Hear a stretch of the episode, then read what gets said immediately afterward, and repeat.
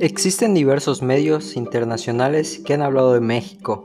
Positiva o negativa, las personas del resto del mundo tienen una percepción diferente del país a la de sus habitantes. ¿Cómo es México a los ojos del mundo?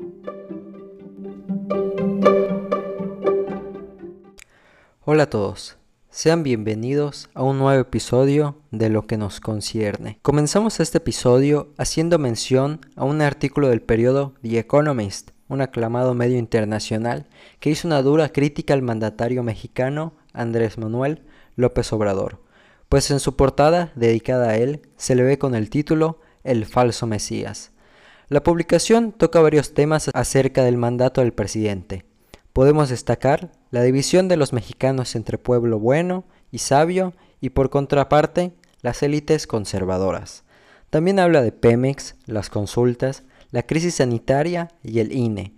En una de sus líneas dice, los electores tienen la oportunidad de jalarle las riendas al presidente, rechazando a su partido, Morena. A todo esto, una respuesta del presidente, que calificó la portada como majadera, grosera y mentirosa.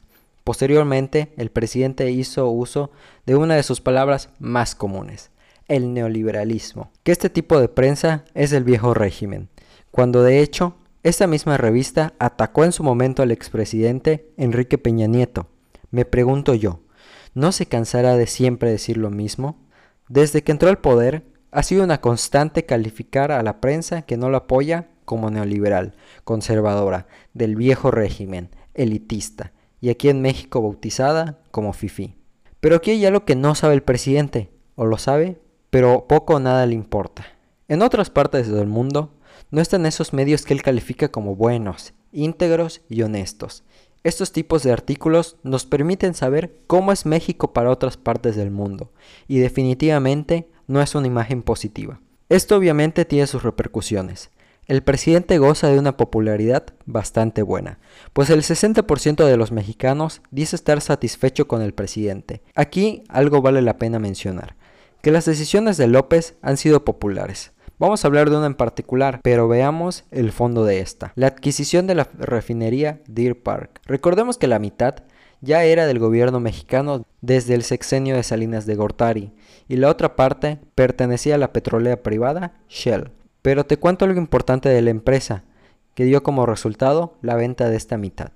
La empresa Shell recibió la orden de un tribunal de los Países Bajos de reducir el 45% de sus emisiones de dióxido de carbono por la presión de diversos grupos para que esta empresa contamine menos. El caso que a fin de reducir esas emisiones se venden todas estas refinerías y aquí entra el gobierno mexicano, que tiene una obsesión por el petróleo, pese que el contexto internacional es reducir la producción. Pongo como ejemplo de Alemania, que para el 2030 reducirá el 65% de sus emisiones. El punto que la tendencia es dejar de usar estas energías no renovables y optar por las que sí lo son. Con esta compra y la construcción de dos bocas, está más que claro que aquí no se busca esta reducción. El presidente habla de la disminución en los precios de los combustibles y la autosuficiencia. Esta acción busca perpetuar el uso del petróleo y es una decisión, como dije, popular. ¿Quién no se pone feliz de que te digan que la gasolina va a bajar de precio? Pero es una decisión sin contemplar el futuro.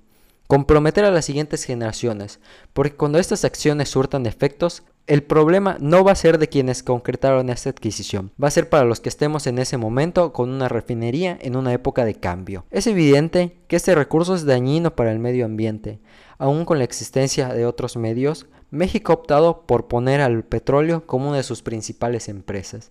Y ni qué decir de los números, pues la mitad de esta refinería nos costará nada más que 600 millones de dólares. Aunado a esto, tiene una deuda mayor al costo de esta, pues es de 980 millones de dólares. Decisiones con popularidad inmediata no faltan. Los programas sociales son una de ellas. AMLO acusó hace unas semanas al candidato del PRI por la gobernatura de Nuevo León por prometer dinero a mujeres si ganaba, cuando él hizo exactamente lo mismo. López se ha dedicado a dividir el país en un pueblo bueno y en un pueblo malo. Estamos en la antesala de las elecciones y la oposición ha tenido la tarea de contrarrestar el poder del presidente, pero no ha podido, presentando como ya nos tiene acostumbrada la clase política más de lo mismo. Morena vino a desencadenar el hartazgo de la gente con los gobiernos anteriores. Este 6 de junio el partido tendrá la prueba de fuego, donde se sabrá si puede mantener la ventaja que le da el presidente, porque Morena no es más que AMLO. Su figura predomina en el partido pese a ya no ser parte de él. Hay algo que me pareció interesante de la carta que envía el canciller Marcelo Ebrard a The Economist por su artículo. Habla que se le ha dado ayuda a los pobres pero lo único que han hecho es satisfacer a ese grupo que le asegura votos. Ha dejado de lado todo lo demás. Parecía que el presidente es únicamente benefactor de un grupo y los demás recaen en el olvido. México no es solo pobres, México también son todas esas personas que pagan impuestos para cumplir sus caprichos, y en una semana se verá reflejado todo ese descontento de ese sector de la población que votó por un cambio y se quedó con más de lo mismo. Esto ha sido todo por esta ocasión. Te invito a seguirme en redes sociales. Nos encuentras en Facebook e Instagram como lo que nos concierne. También a compartir este episodio si ha sido de tu agrado. Yo soy Roberto Pérez y esto fue lo que nos concierne.